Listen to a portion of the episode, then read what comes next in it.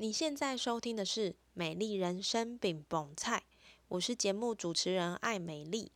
今天是美丽人生爱公威，用一颗轻松简单的心情，让我陪你聊聊天，一起活出你的美丽人生。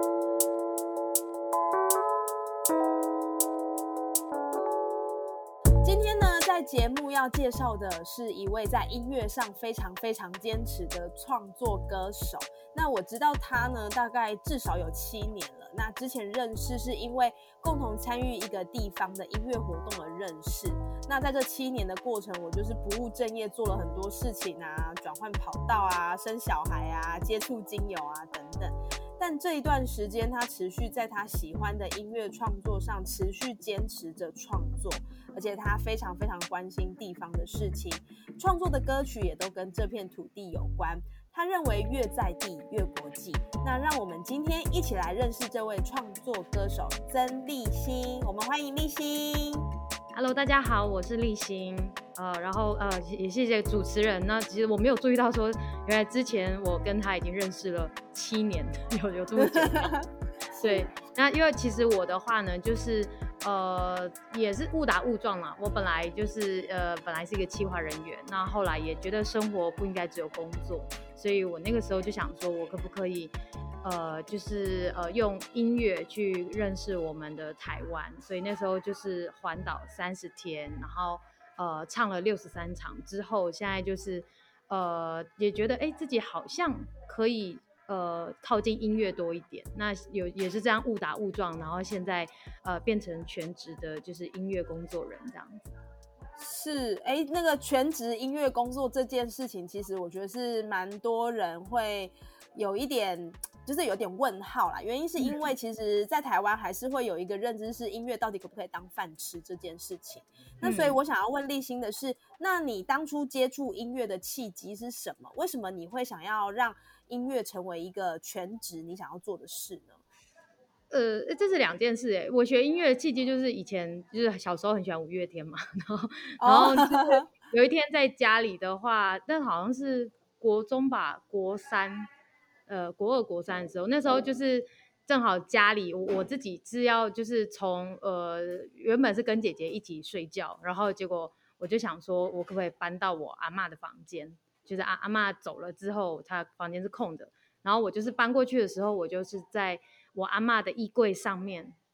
找到了一把吉他，木吉他，很神奇。哦、对，阿妈弹吉他嘛？那当然不是，我就很兴奋，我就拿了吉他，我就想说跑去找我妈，我就说妈，这怎么会有一把吉他？然后我妈跟我说，哦，那是我的，所以是我妈的吉他。哦、对，然后我觉得很惊讶，我想说，我就我妈说你会弹吗？因为那时候我很迷五月天，然后我就希望她可以教我弹五月天的歌。那我妈当然是不会五月天的歌，然后可是她就弹了那个《爱的罗曼史》，就是、哦，那也蛮厉害的啊！哒哒哒哒哒哒哒哒，就那那一首，对对。然后我就想说，哇，超酷的！想说我妈居然会弹那个，然后后来我妈就跟我说，她说：“哎、欸，你去买一本那个乐谱。”她说还来教我弹，结果我就去买了那个六弦的吉他谱。然后回来之后，我妈一看，她看不懂。对，因为我妈只会看那个简谱，对，就是以前的那种，好像民歌时期吧，数字的那一种，对，对，应该也会看和弦呐，对，就是就是很简单的。嗯、然后后来因为这样呢，他就帮我去报名我们家附近的一间就是乐器行，就很小的乐器行，他就让我去学学学木吉他这样子。哦，所以这是你接触音乐的开始。对，就是蛮蛮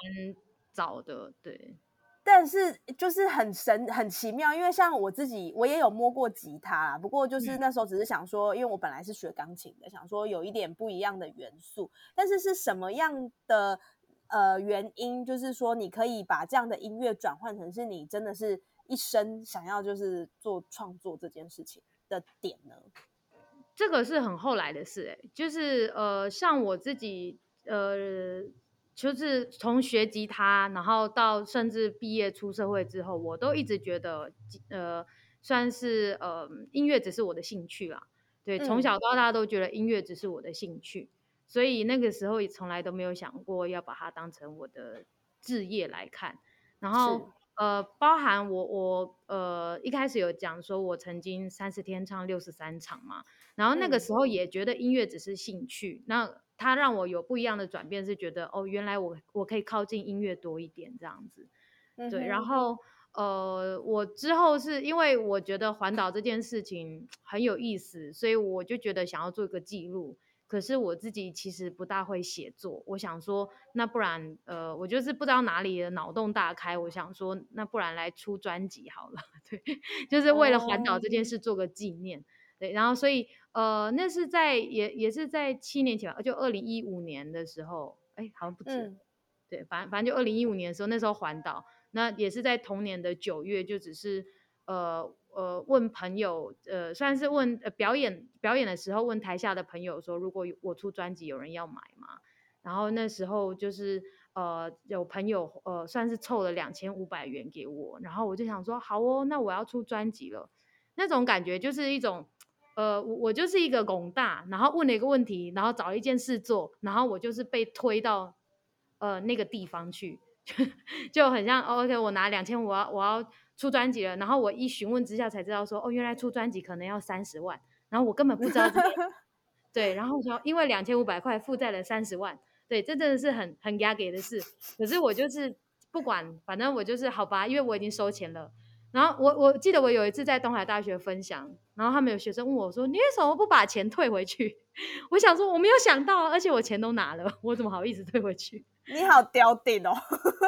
我不知道，反正我就拿了，然后我就硬着头皮，没有制作人，没有唱片公司，就是没有在在没有很多资源的时候，我就回头找呃热门音乐社的一些学长啊、学弟学妹啊之类的，我们就是一起，然后我找乐手，然后我就花了一年半的时间筹钱。我就一直去唱。我出专辑的话，有人要买吗？一张三百块，然后我这样凑了六百张专辑，十八万吧。然后自己大约出两万块，那后来还是大约二十万就出了我的第一张专辑。然后那个时候也是一个很妙的状态，是其实我的乐手、跟设计师还有摄影师都没有拿钱，对，所以因为这样就是才会省下了大约十万块的费用，对。就是也是蛮好的啦，然后那个时候有的朋友就说我不是看你现在，我看的是你的以后。然后我我我觉得我我说真的，我本来在做那一张专辑的时候，我也觉得呃音乐应该只是我的兴趣。我觉得我有一天还是会回归到正常的，就是呃也不是说正常工作，呃对，就是一般的工作环境这样子。对，然后可是让我觉得心里觉得不行，我很想要做好音乐的时候是。我第一张专辑，我录完我要输出母带的那一刻，我觉得我好不甘心哦。那种感觉就是觉得说，我我觉得我从录音完差不多十一月，然后我到要呃输出母带的时候，差不多隔年的二月，这这三个月的时间，我的耳朵进步了，就是因为其实就像我刚刚讲，因为我没有没有制作人嘛。所以我就要自己硬着头皮去学习怎么聆听，怎么呃聆听什么是好的音乐。那为了那几个月，为了聆听怎么混音呢？我自己就去听很多很多金曲的专辑嘛，就什么是呃声响老师的，就是林声响老师的专辑，谢明佑老师的专辑，然后或者是桑布衣等等之类的。然后你越听越多，然后你就觉得啊，我就觉得我的我现阶段录的东西。好不够哦，可是你那那个东西已经不是后置可以解决，那个东西是你在编曲或者是你在录音前，你应该就要先想到的。是，对。然后，所以我那个时候一混出母带的时候，我是有点很不甘心，就就是应该说是非常不甘心。然后跟我录音师说：“你你混出来吧。”然后我然后我就一直哭，我记得我就传讯息给他，然后后来我就自己在家里，我就一直哭一直哭，我就觉得我的音乐好烂。其实他没有那么糟，就是如果一般人听起来不会那么糟啦。对，可是可是我我现在就是在听，我其实我还是不大敢听我的第一张专辑。嗯哼哼，对，就是那这种那种是就是就好像是呃，好像我就是呃阴错阳差之下，然后就是一步一步莫名其妙，然后就是让我自己去面对我想要做好音乐的这个心情。对，然后所以从就是做完母带那一刻，我就想说，好吧，我既然这张专辑只能这样了，所以我就只能把我的希望放在我的下一张专辑。是，所以我反而是到二零一七年二月，就是要要就是母带做出来之后，才决定说，哦，我要好好做音乐。所以是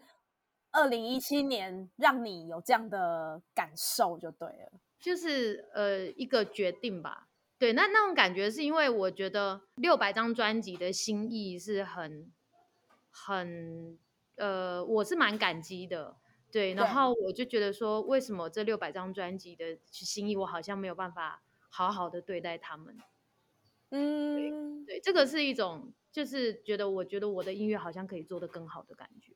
对我也是，呃，说真的，我我我意识到这个这个想法也是。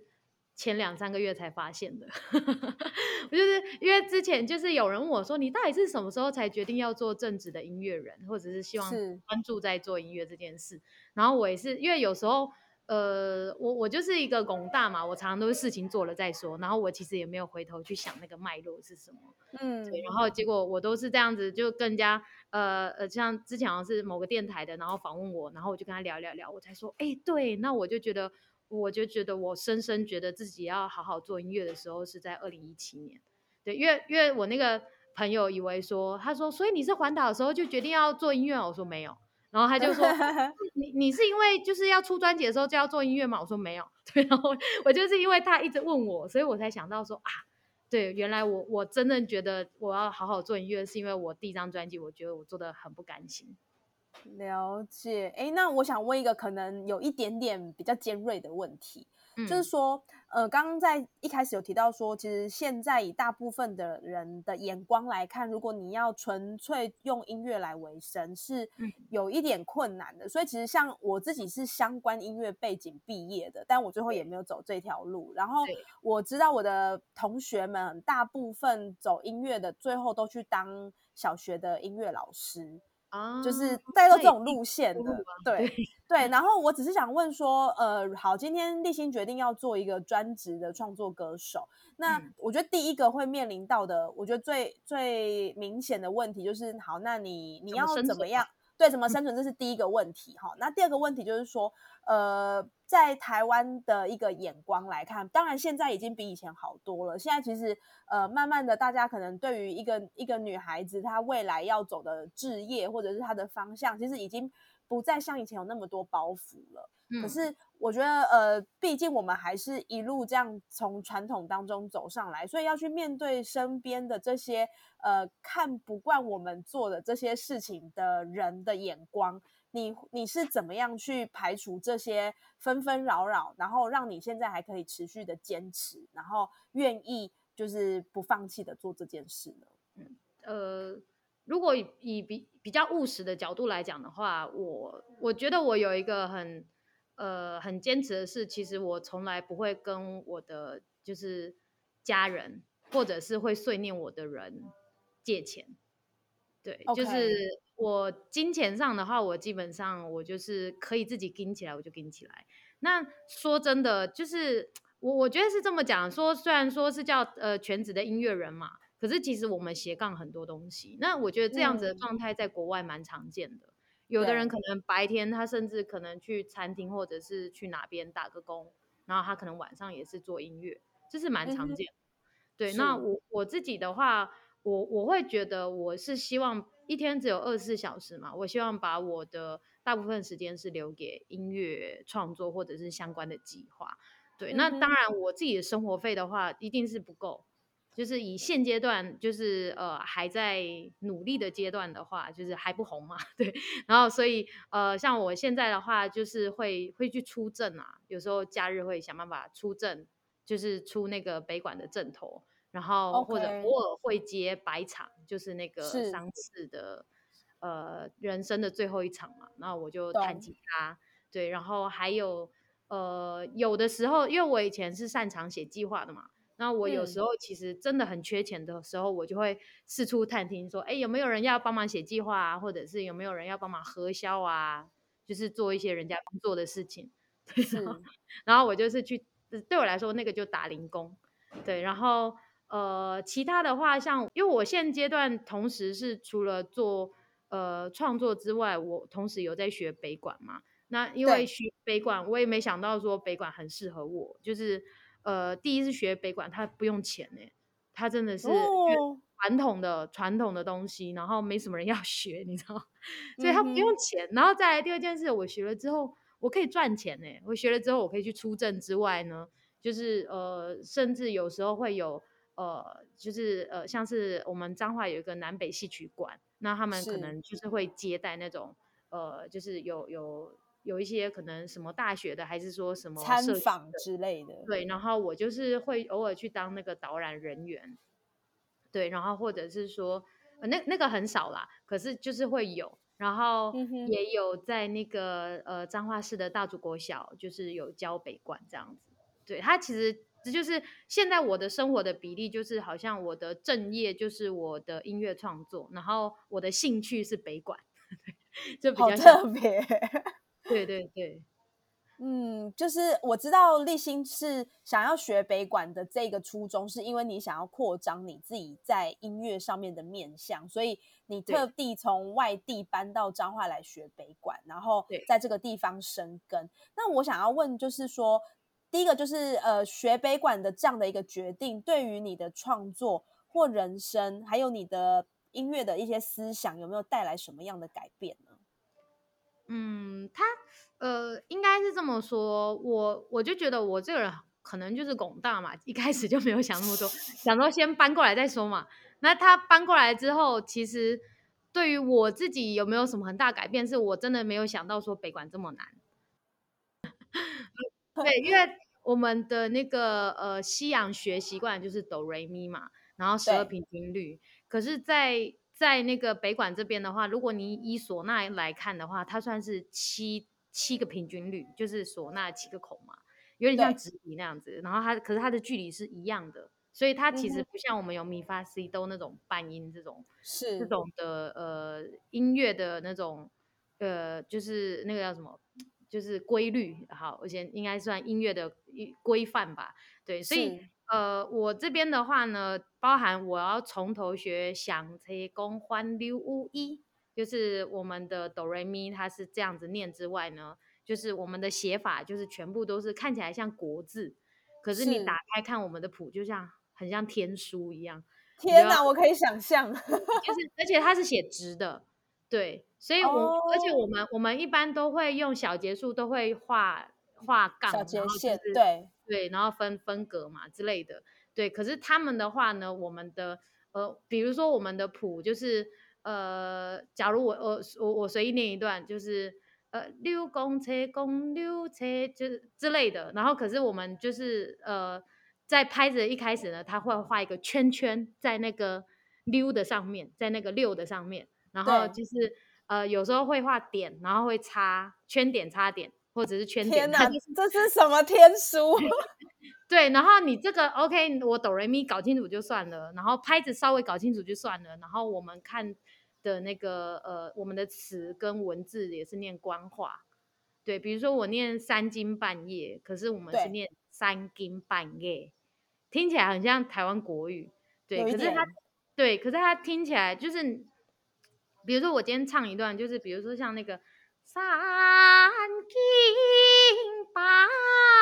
夜，你会觉得哦，听起来就是有那个味道。可是我如果今天唱的非常的字正腔圆，三更半夜，听起来就是好像没有那个那个官话的那种。对，第一个感觉有那个有那个韵味在里面，这样就有有那个勾扎味啦，就不知道为什么。对，然后所以就是我我到现在官话还是我的罩门呢，我就是人家说那个呃，就是口白是真的，然后唱的都是假的，就是你可以知道说以唱戏来讲的话，就是会不会念口白可以看得出这个人的功力。然后我觉得我唱都很简单，可是我到现在官话我还是四年了，我还是很容易不知道怎么念，我觉得这个是很难的东西啦。然后。其实我我我自己本身在学北管的时候，第一年我应该说是前半年我很想放弃，我不知道为什么我要学这个，就因为它的门槛很高。对，就是我觉得，我以为我我刚刚讲的只是哆瑞咪，我还没有讲说我们要打锣操，我们要学的东西是要学节奏乐器，也要学那种丝竹乐器，就是因为北管很缺人，都要学，然后也要学唱。就是他，如果你今天是笑脸呢，然后他当然是希望阿丽笑脸也在，就是你会越多的话，你就可以补很多位置嘛。今天哪个师兄没空，哪个师姐没空，你就可以去补他们的位置，这样子。对，然后。就是在学罗超乐器的时候，就是我就觉得我应该都会了，就是分开教我都会，可是他全部打在一起，我就看不懂手势，然后每个指挥老师的手势又不一样，对，哇，然后就是他还有我们还有分戏曲的戏曲的，呃，就是北管有分戏曲，然后还有分幼曲。就是比较小品的音乐，然后也有分白记，白记是就是唢呐为主奏的一种，你平常去出阵就是或者是庙会会听到的那种。嗯哼。然后，然后就就还有 a p o 就是纯丝竹乐器的那种，呃，反正它就是类别很多。然后我我其实前半年我就想说，我觉得我会了，然后结果你去练的时候你又看不懂，那个就是一种一直要否定你自己，就是你觉得你会了，结果其实你不会。你会了就不会，对，就是那那种感觉是哇，我我干嘛？我为什么要花那么多心力在北管上面？那个是我一开始真的很想放弃的时候。然后可是后来是在大约在年中有有比较年轻的师兄，就是师姐，反正他们有发现我的状况，然后也是有一步一步带我，对，然后。后来我有稍微进步一点，然后我觉得让我很明确觉得要留下来，是因为我的唱曲进步吧，就很像回归到初中，就是我当时会想练北管，真的就是在二零一七年吧，在普里就看到一个，就是呃，我们一个就是很年轻的就是呃学姐，对，然后就是。他就唱那个北管的右靠，我就觉得哇，好好听哦！我就想说，我我可不可以把这个东西放在我的创作里面？对，然后就这么简单，对，就这就这样而已，就是一个最初的念头，是我可不可以把这个东西学起来，放在我的专辑里面？然后我就是因为这样子的一个这么简单的一个念头，后来也是去上了工作坊，就是寒暑假的工作坊。可是我就觉得，我不可能因为一年的十二天的工作坊就学会这些东西。所以我就觉得，换我搬过来好了，我就真的 就这样搬过来。然后搬过来之后才知道说啊，因为其实我我我其实，在二零一七年的时候，我自己是有一些负债的，负债了二十几万。对，就是呃，反正就是也是一个拱大，反正就是那时候办了专场啊，然后做了很多事情，然后就是负债了这样。对，然后呃，可是呃，生活还是要过嘛，所以我后来中间几年的话就是。呃，有回归到那种就是职场的生活，就是呃，二零二零一九、二零二零这两年的时间，我就觉得不行。即便我再怎么想做音乐，我一定要先把钱这件事情处理好。对，所以我那个时候就是一种感觉是，好吧，我就是先还钱，就是人生有很多阶段嘛，然后就是先还钱。可是还钱的当下，我一直心里都知道说，我要做专辑，我这件事情是我没有想要放弃的。对，可是我觉得，我后来发现有一件蛮难的事情，我可以跟你分享，就是是呃，像有的人都会觉得说，我去做白场，感觉好像很辛苦很难。其实我觉得不会，我觉得最难的是当你在做白场的时候，或者是当你在工作的时候，身边有的人就会跟你说，哎，啊，你你的康亏做得好，啊，探钱上重要，对，你就是要好好就是赚钱呐，你不能归刚学黑无为无为啊。就是我觉得最难是，就是我没有呃放弃我心里想要做音乐这个念头。嗯嗯，所以，我觉得其实这是应该是相较之下比较难的。所以，所以我后来就觉得，其实做白场也没什么，反正就是，而且我后来反而换个念头，就觉得说，哎，其实我做白场，我其实可以观察到很多可能人生百态，一般人不会观察到的东西。对，然后我就。借此也写了一首歌，所以我下一张 专辑的话，就是有一首歌是会写白场的。这首歌写出来了，我觉得我可以回馈一下白场这件事情，就是呃，白场其实我觉得对于打工生活来讲是一个我觉得还不错的的收益。我会这样说，是因为我在大学的时候，那时候因为我我一直都是弹弹 keyboard 嘛，然后很很幸运的就是刚好有有人的那个乐团里面缺了 keyboard 这个位置，然后我就、我就去了。那嗯我觉得做白场有很多不为人知辛苦的地方，其中有一个就是要早起。我不知道立新现在的部分，我我那时候跟的那也是对我那个时候，呃就是也可以分享一下。那时候我的师傅他就是做，他除了自己乐团之外，然后他有做音响，所以他如嗯果今天去接了这个白场，等于他就是音响他也全包。那正常来说的那个早上的什么家祭、公祭，他大概六点，那我们大概我们就是乐团的人五点要到，然后嗯呢，那个音响四点要 setting 好。对，然后我大概因为我我那时候住校嘛，然后我骑车到我师傅家，然后再从我师傅家要出发到这个白场的位置，大概有的时候要半个小时到一个小时，所以其实这样往回推，可以发现我我根本都没有在睡觉。然后，嗯然后我觉得白场就是辛苦的这个部分，就是最早到最晚走。在呃，我觉得刚刚你有说到，可以其实可以看到很多平常人没有办法看到的事情。我觉得我非常非常认同的这件这个这个点，是因为我觉得大家对于白场，我们就说就是丧事场，其实还是有一点会衰吧？会对，有点忌忌讳，然后对，然后就觉得说，哦，丽丽娜可以这黑？就是比如说嗯你姐找丽娜，然后你一个女生就是去做这种，然后人家如果对方就是可能呃离开人世的状态不是很好，那你又去骂贼，就是呃就是这样的负面的声音其实很多。但是这我那个时候是大大三，大学三年级的时候去接这些这些场子，我觉得嗯对于我自己人生的看见是有一点不同的影响，是因为我觉得其实它就是一个一个过程。那嗯。我们我很荣幸，我有机会可以在这个人要离开世界的最后一刻，我参与了。那我嗯。那个时候其实我觉得，我觉得倒没有什么说觉得哎呀，还是害怕还是什么，我觉得就是保持着一个我要送你最后一程的心，然后我是带着尊敬的心，我希望就是在场来参加的，还有还有你本人，就是这个伤者的本人，你可以好好的放下你的担心，你的不甘愿，就是让我好好送你这一程。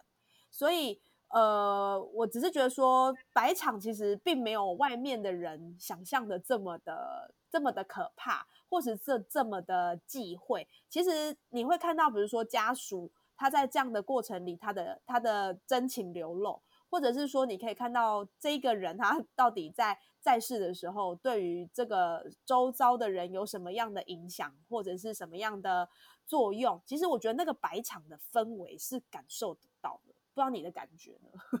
其实呃，我说真的，我在做白场，呃，我从二零一八年其实多多少少就做白场，可是我其实数量没有很多，因为呃我是弹吉他嘛，其实很少见看到弹吉他的，那他们可能缺人的时候才会找我。那我印象比较深的是，我记得我在前两年的时候，我自己的心情是很抗拒做白场的，就是呃呃，因为我数量也不多，可是我我觉得感觉是去每次去的时候就觉得，反正我就是谈一谈，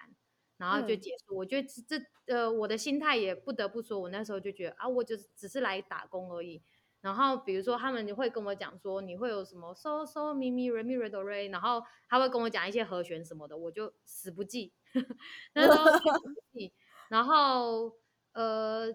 甚至有一段时间会觉得说我去做那个白场是会让我的运势变差的。那个时候其实是我对于白场有一种化不开的结啦，对，然后后来其实慢慢改变这样子的念头，是到到二零一九年的时候，我比较明确我自己有信仰，就是差不多一九年年底，然后到二零二零年的时候，呃，后来去做白场，我我慢慢的就是放下这种不甘愿吧，就是说真的，一开始去会觉得不甘愿，是觉得，哦、我一个创作歌手，我来做白场。是，对，就是会觉得，就是呃，好像也呃，某些程度上也也是有一点，可能自己内在是一开始是不是很认同这样的工作啦？对，可嗯是后来后来慢慢的，也许就像呃刚刚你讲的，就是说是我在白场看到了什么东西，是呃陆陆续续是有几次是看到说，我记得有一次去白场的时候，然后我就看到那个阿嬷的照片，就是很笑得很开心，你就觉得她就是一个很温暖的人。然后，嗯，呃，就是中途的时候呢，就是家属就拿那个，呃，就是一个，呃，算是 demo，就是呃伴唱带啦，然后给我们，然后他就说我们想要唱歌给阿嬷听，这样子，就你可以感觉嗯到他们就是觉得可以好好的送阿嬷最后一程这样子。然后我后来也会慢慢觉得，对这个是对王者的一种尊重。然后再来一个状态是，有一次我也看到说，呃，就彰化有一个军官吧，他好像就是也很年轻，好像二十几岁，不到二十五岁吧，然后就车祸去世了。然后我是记得去看他的，就是呃我们在旁边做白场的时候，就是看到他的小孩好像两三岁，可是不懂嘛，就在旁边就是在会场里面就笑得很开心啊，然后妈妈就陪他玩啊，然后你就可以感觉到，就是这个东西其实它其实蛮触动我身为音乐人的那种很柔软的那种那种那一那，那一部分这样子。对然后也后来就慢慢觉得，其实我明明是可以在这个地方看到那么多东西，然后我应该要更好好的，呃，就是也谢谢这些王者们，然后谢谢就是有这样的机会来来这边为他们服务嘛，对，然后这是心态有慢慢转变，然后也是因为那时候有信仰了，那变妈咒伊娜之后，我后来有一个小小的那种仪式感吧，就是像说，比如说我今天是在呃彰化妈祖跟附近做白场，然后结束后呢，我一定会去拜拜。然后拜拜的话，我就是我会觉得应该会跟那个王者有关系，我自己会觉得，哦对，嗯就是我。会来来拜拜的时候，就觉得不管是他跟这个妈祖跟就是关系深不深，或者是他可能小时候曾经来拜过都没有关系，就是我我就是来拜，然后拜了之后，我就会说，呃，感谢就是妈妈祖保佑，然后让我今天来做这样子的呃一个工作，然后呃我今天就是来服务了这个阿嬷，然后就是希望妈祖保保佑她前往西方极乐世界是顺利的。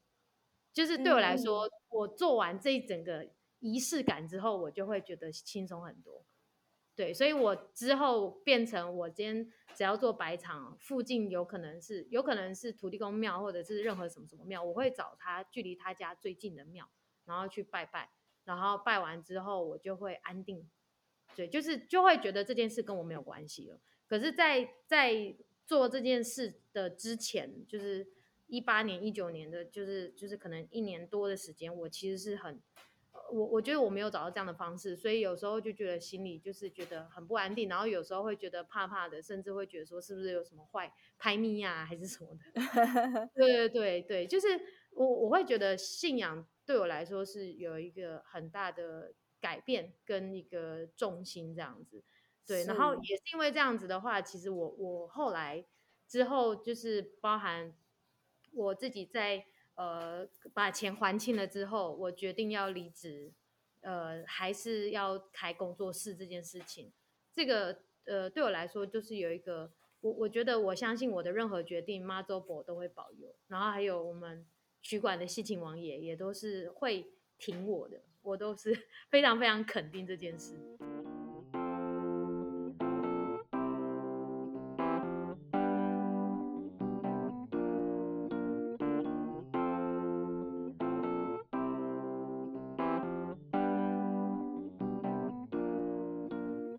觉得从刚刚的访谈之后，就是立新是一个呃很谦卑的人，然后当然就是你有提到龚大，我觉得可以作为你的代表，就是目前这样听下来，第一个就是龚大，因为你觉得有一件事情，哎，好像不错哦，可以这样做哦，哎，那现在的状态可以吗？可以，OK，然后就冲了。然后冲了之后，可能当下遇到什么样的问题，你会就是你也不会退缩。比如说你那时候说你收了钱的那个做专辑的定金，你也没有想要退回去，然后你反而就是呃想回去太丢脸了。就是想尽办法把它完成。然后当然在完成最后，你有提到你你对自己有当下有个不甘心，是你觉得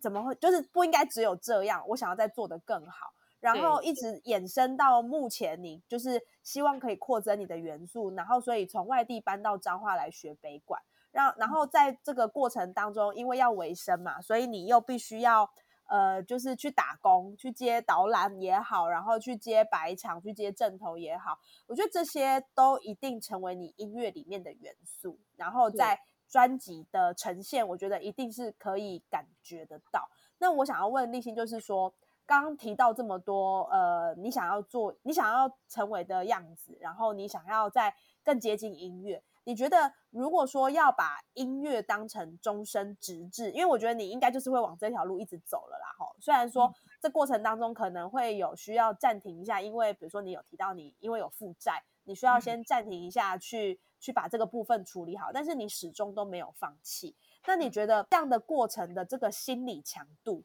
你觉得是？需要具备什么？如果今天我们的听众朋友他也想要就是做音乐，然后但是有太多太多现实的考量，要怎么样有一个够强而有力的强度去支持他，可以持续的往这个路继续走呢？说真的，如果可以不要这么做的话，就不要这么做。大家还是好好做，好好做音乐这样子。不是不是，我说就是你们有一个正常工作，然后没有想要做音乐化，这是很好的一件事。就是可是可是你知道吗？我觉得，我觉得呃，我应该这样说。其实我觉得现代的社会啊，有越来越多的的 sign，嗯，越来越多的迹象，其实是鼓励我们回去做真正自己想要做的事情。我不知道你有没有这种感觉？以前我们可能被压着跑嘛。我我觉得对我来说，我我讲句实在话，我这几天才一直想一件事情，就是对，呃，他在我的生命经历里面呢，就是我有一个热音社的学长，他很早就去世了，民国九十七年的时候，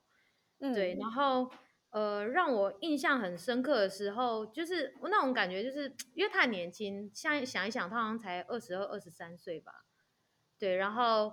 然后他就是给我那种感觉，就是。呃，他常常跟我讲鼓励的话，是因为他很粗鲁，他就讲说什么“你懒趴得嘞的的鬼气啊”之类的，这可以播吗？可以啦，可以啦。然后还是说，但有时候我就跟他说啊，我会紧张，我比谁谁谁差。然后他说你懒觉比给退啦之类的，就是 很俗气的人。可是他他很海派。然后其实我觉得，呃，我觉得是。我会觉得说，哎，为什么他这么早就去世？然后后来我那时候就觉得说，呃，很难过嘛。然后我们认识其实也是一阵，大家都觉得就觉得呃很舍不得那个学长这样子。对，然后所以我觉得这样子的人是很值得我学习的。那其实我那时候知道这件事的时候，我我也跟我妈聊过，我就我就说，我说为什么这么早就去世了？然后我妈跟我说，刮擦得是西郎不是老郎，就是。棺材装的是死人嘛，不是老人。对。然后，所以我从那个时候就不知道为什么，就有一种心情，觉得说，我如果想做什么，我就要去做。我不知道我明天会不会死掉。嗯。对，这个是我我很早就有这种不知道哪里来的危机意识。对。就是我觉得我不想要花时间拖了，就是我觉得时间是很有限的，而且它是倒数。所以包含我之前在跟我的 老板提离职的时候，就是呃，二零一五年我跟他说我要离职的时候，他跟我说你要不要领完年终再走？呃，我不是不相信他呀，而且我相信他会给我蛮多钱的。我是相我我是呃担心说我拿了钱，我我就没办法就是离开了。懂。然后我我就跟他说，我觉得时间比钱还贵。我们老板好生气哦，就出去了。可是我那个时候就深深觉得，真的时间比钱还贵，时间是倒数的。我觉得钱再赚就就好了。我一直觉得，可能是因为我有一种自信，是我觉得如果我要认真赚钱的话，我可以赚的比谁都快，比谁都多。对，因为我觉得啊，就是可能我们这种个性吧。然后当然也是有一些就是基本的什么企划啊、执行啊，还是什么。可是就是我们不想。不想把时间花在那个上面，我就是就是很想要把时间花在我想要就是做音乐这件事。那那其实可能就是就是我刚刚讲的，因为因为我遇到身边几个可能学长去世，或者是有家人就是呃亲友自杀这样子，然后我就觉得说，如果我自己有任何想做的事，我就不想要对不起自己，我不希望。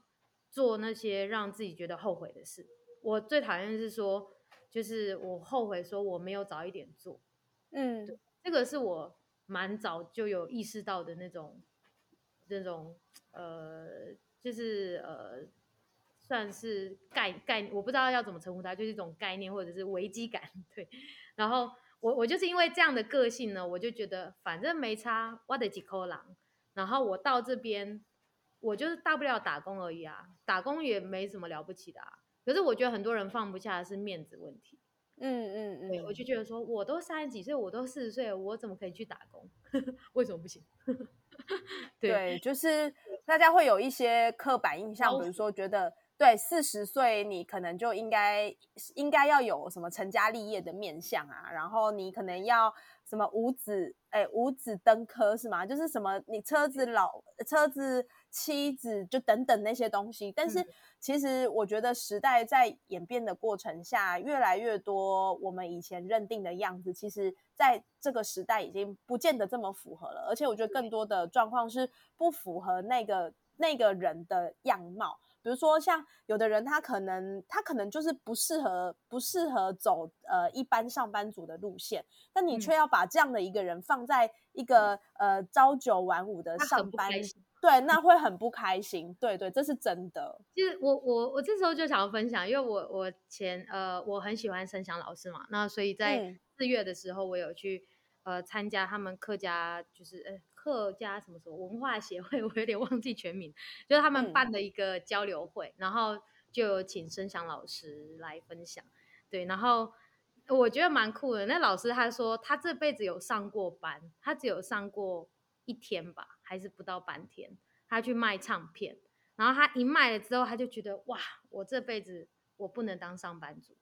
所以我觉得有自我意识的人很棒哎。那我觉得像我的自我意识，我也是，就是可能我的自我意识是，我就觉得啊，我我就是觉得我有什么事情想做，我就要早点去做，要做，对。然后真正就是很觉得要做音乐，就是说。刚刚讲的是做母带的时候嘛，然后可是其实生存还是很重要的。那有一次我遇到了那个陈明章老师，正好在彰化表演的时候，我就有请教他，然后呃老师就呃有跟我聊一聊，然后他又跟我说，他就说我呃我跟你说吼，赚钱最重要的啦。他说他也曾经去当过什么业务，他说如果有欠钱的话，赶快把钱还一还。对，就是。就是我，我觉得其实我后来发现，我认识就是很棒的音乐人，或者是有一定高度的音乐人，他们也都是觉得真的，我们不要把梦想看得太太伟大，不要觉得说我可以牺牲。我跟你说，你真的没办法牺牲。是，就是对，就是面对钱的问题，你如果不牺牲，就是牺牲你的家人，或者是你的你的爱人，就是帮你付钱，因为还是要有人付钱啊，还是要有人买单嘛。对，所以所以我会觉得，像我自己是达到了一种平衡嘛，对，找到了一个就是让我舒适的平衡点，对，然后所以就是很多人就是很有理想，没错，可是他们他们就就觉得说我很有理想，可是他我曾经遇到一个妹妹，她就说啊，我真的面对那个劳健保或者是保险，我自己就付不出来，然后还是要靠爸妈。那这样爸妈当然会担心啦，那爸妈就觉得说你是不是做这个根本不好，你做自己都养活不了，对。对，所以其实像我自己会觉得，我自己会先很明确的先算钱，对，就是哦，其实我觉得现实是一个很很好呃很需要谈的事情，对，就是不要整天讲梦想，没有梦想没有那么伟大，对，对，我会觉得就是我们就是要很实际上的先谈所谓的钱。就是像我自己的话，我会每个月会写很明确的列出说我的房租、水电，然后学贷。我之前学贷我还没还完，对，房租、水电、学贷，然后还有保险，然后或者是劳健保，我会想说我一个月至少要赚多少钱，所以我一定要达到那个数量，然后我再去谈我的梦想。嗯，我如果连基本的东西，然后我基本的东西我该付的我付不出来，我还要靠爸妈，我跟你说 这样根本不值得谈梦想，就是只能靠爸妈。对，所以我我自己会觉得，我我有一个很呃倔强的地方，就是我包含出来做，就是不管是做专辑，或者是我一个人去香港、上海、山东、北京、广州、丽江嘛，然后或者是好不容易到现在，最近有一个就是有申请到专辑补助等等之类的，或者是自己立案这些，如果可以的话，我我能不跟家里拿钱，我就不拿钱。那如果我真的借了，我会就是没多久我一定还掉，因为我觉得我只要跟家里拿钱，我就是靠他们，这个是我蛮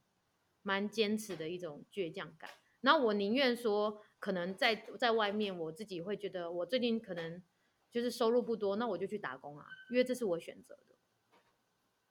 嗯，我我觉得，我觉得立信是一个很负责任的人。就是呃，前半段可能大家会觉得这个这个女生就是一个拱大，她就是想到要做什么，他就去做什么。因为他也有提到，他觉得他不时间一直在倒数，他不做，他可能就没有机会做了。所以他很勇敢的去去闯了一个他想要做的这个方向。但是其实，在节目的后半段，我们会发现他不是一个只会懂得闯的人。其实他会在很多的基础面向先去设定好，比如说像刚刚他自己提到很多现实面，我的房租、我的生活费、我的保险、我的劳健保等等的，把这个部分照顾好，他才可以大声的跟别人说，他就是他勇敢在追他的梦，同时他也没有让家人或者是身边的朋友担心。我觉得这一点就是。很很扎心呐，就是它不是我们在谈的，不是一个缥缈的美丽人生，还是一个呃疯狂追逐的美丽人生。我觉得我们是在讲可以追逐，但是你同时你也满足你现阶段需要的一个生活样貌，所以我觉得很棒哎。可能应该是我是摩羯座吧，摩羯也是 摩羯哦，摩羯务实啊，务实好事啊。真的，我也是，我也是摩羯，我超我超需要安全感的，对对。可是我我觉得我的不务实就是我的我的月亮是开始聊星座，我的月亮是射手座，然后我发现月亮射手其实很冲，而且其实呃月亮射手比较是我的内在嘛，可是我现在的生活就是我自己觉得百分之七十我是蛮让我的内在显现在外面的，对，就是因为我觉得这比较贴近我的创作的那种。呃，状态跟人生，对对，然后所以呃，其实我会觉得，呃，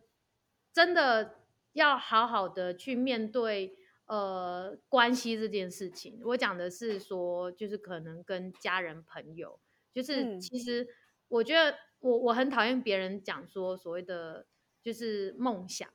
我我每次跟人有人跟我说，他说。哎，你一直在完成你的梦想，我就说这不是梦想，梦想才不会痛啊！我觉得我是要做理想，我就是有一个理想在那边。对，那我刚刚讲的关系，就是说，当我为了要达成我的理想呢，就是我不可以拖累身边的任何一个家人或者是朋友。对，这样你就是把你的理想就是压在别人的身上，踩着别人的血肉来来过自己的理想。其实这个是我我这个是很现实的一件事，对。可是可是我后来也才发现说，因为我遇到的很多就是很厉害的老师们，他们其实也都很现实。之前老师很现实啊，对吧？我也我之前以为老师是很理想的，我才发现不对，他们也是很现实的。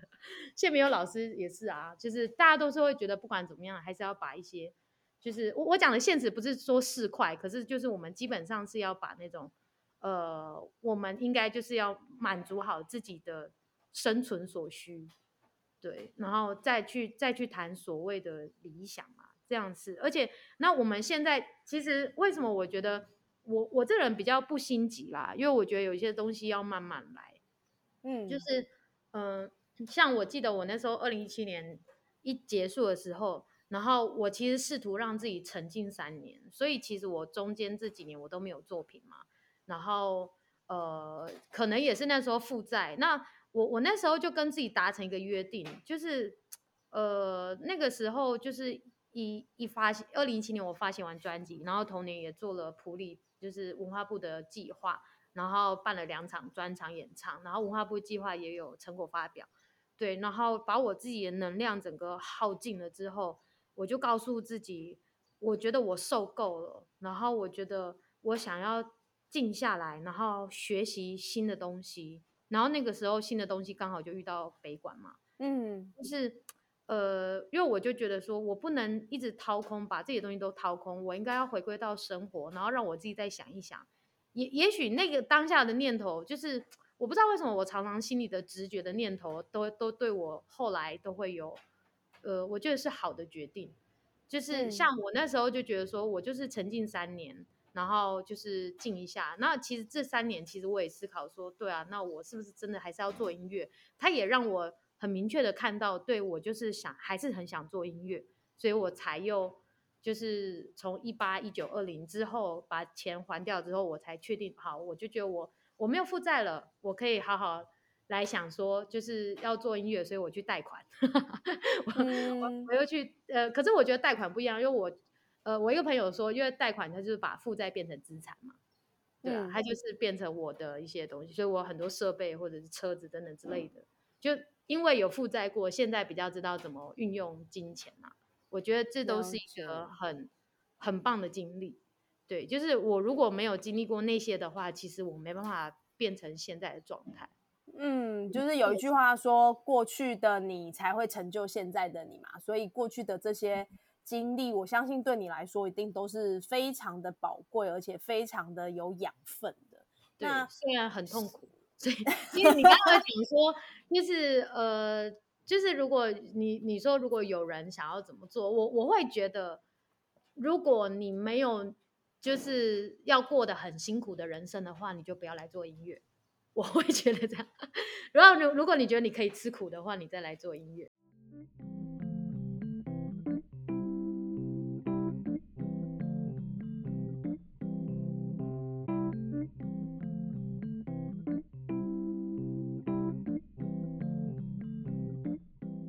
想问一下立新，就是接下来，因为刚刚从你就是谈论你的过去的这些故事，从二零一五到二零一七。然后中间休息了三年，然后慢慢的沉浸去收敛。想问一下立新，接下来在下一步有什么样的计划吗？可以透露给我们吗？呃，现在就是要做专辑，对，第二张专辑，明明年会发行。对，就是呃，是还蛮肯定的，是因为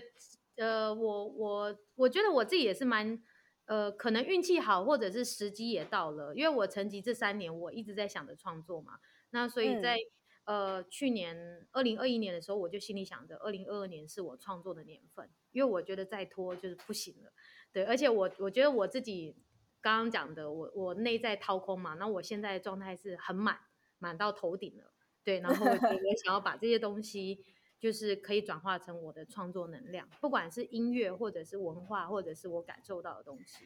对，所以呃，也是因为这样子，我就刚好就是。今年就是二零二二年，我自己会觉得好像真的是一步一步就是往往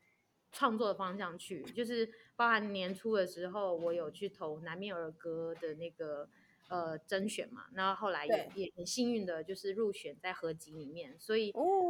我前一阵子就是有录音，然后那时候遇到的制作老师是那个拍写少年的吉他手维尼老师，是对，然后所以就是因为这样子就就。呃，觉得好像有一点点，就是往音乐再靠近一点。然后后来在在二月知道说，哎，我在制作音，呃，就是南面儿歌入选之后，呃，那那当下呢，因为我就想说，我要申请本土语专辑补助。就是我一直觉得乐团应该不是我的选项，因为我自己其实没有固定的乐手跟团员。然后我会觉得，相较之下，本土语专辑是因为我觉得我知道我的第二张专辑就是闽南语专辑，然后再来我的音乐的话，它有很多呃文化的面向，因为就是我扎扎实实在这个地方 待了四年了嘛，对，所以我就觉得提这个几率应该比较高，所以我就找了呃吴贝雅工作室，就是 P 亚老师，然后请他一起合作，然后请他协助制作这样子，然后。我们谈了一阵子之后，也谢谢他的信任嘛。那我们就是互相就是做这个。那其实我觉得蛮有趣的是，呃，我我是先跟皮亚谈谈了之后才知道，就是南面儿歌有入选。然后我觉得这件事对我们来说就是一个动力，就我觉得哇，就是曾立新的音乐有入选南面儿歌，哎，就是他就是好像就会觉得说，哎，接下来如果要再申请专辑补助的话，似乎是加分的效果。那我们就是在做 demo 的这一块，就也会更，它就是一个动力啦，然后让我们更专注，就是去做这个东西嘛。对，然后后来就是也也是蛮幸运的，就是最近就是有公告说，哎，我们是有拿到专辑补助，的那个费用，所以就是接下来下半年果然就如我所想的，就是 就是会呃好好的要进录音室，然后把我的歌再完整写出来。他大约是在八月二十八号礼拜日的时候，会在呃彰化八卦山上面这里有一个生意空间，然后会进行就是音乐跟那种现代舞的跨界演出。呃，这个活动它其实叫落地啦。那我当时会想要叫这个，就是因为说，呃，我我觉得它其实是牵扯到我从彰化，就是搬来彰化这边这四年，然后呃，甚至我我除了搬过来之外，我我连户籍都迁过来了。主要是生活久了之后，就觉得我好像没有离开的理由啦。就是我我发现我自己还蛮喜欢彰化这个小镇的感觉，就是它。没有非常热闹，因为我之前住台中，也有待过台北嘛。那我觉得它没有那么的繁杂，然后它也没有那么的偏僻，然后它蛮好的是，我觉得这个地方其实呃算是文化底蕴蛮深厚的一个地方啦。那那所以我后来我就想说，就是呃有一种落地生根的感觉。那其实我这次找合作的那个日日制作。他其实是返乡青年，他本来就是有加入舞团，然后也有全台湾跑啊，然后也有在东海岸那边演出。那只是他后来他又觉得说不行，他想要回来彰化这边发展，呃，算是呃属于彰化这边的现代舞这样子。这样子的想法跟理念其实有一点点雷同。对，虽然我不是返乡青年，可是我只是呃选择在这个地方生活嘛。然后像日日制作的庭委。就是团长，他也是选择了，就是回到彰化这个地方发展，对，然后我们就想说，看能不能共同的合作，做一个跨界的演出，这样。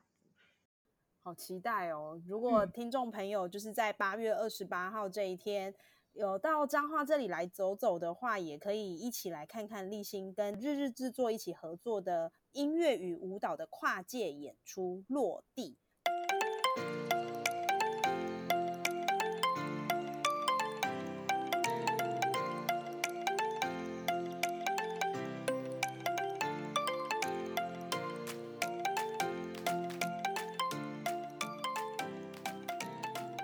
最后的部分，想要问立新，就是对你来说，你觉得你现在正在做的是你认为你的美丽人生吗？我我我的想法是这样，我觉得，呃，我一直不知道为什么，好像从二零一五年到现在，我现在好像就是我的现在一直都是我之前所向往的生活，对，就是对，就是是向往的，可是我觉得。不能说它是美丽人生，因为因为我觉得就是我现在过的就是对啊，我去年就想说我今年要做专辑啊，然后可是我没想到说啊做专辑压力那么大，就它可能不美丽，就是我我觉得我应该是现在我我现在做的是我向往的人生，可能是不不美丽的人生，可是可是至少是我甘愿的，对，因为是我向往的，所以我就觉得我没有什么好后悔，对吧？而且就是呃。每到一个阶段，我都会觉得哦，其实我们要承担的问题是更大、更重的。对，所以所以其实没有大家想象中那么美好。就是哇，你有钱做专辑哎，然后我想说，那你知道我还有四首歌没写出来吗？然后我那四首歌怎么样？就是我会会焦虑，然后我希望是在对，就是七七月可能一个月，如果可以的话，看能不能一个月之内把歌写出来，不然就是一个半月把歌写出来。这个是就是你你每。就很像玩游戏打怪一样，你知道吗？就是一关过了一关，然后你到了那一关之后，觉得自己 OK，我到了这一关之后，我还是有很多很多挑战要做。可是我我这样子做，我才可以前往下一关。对，这就是人生嘛。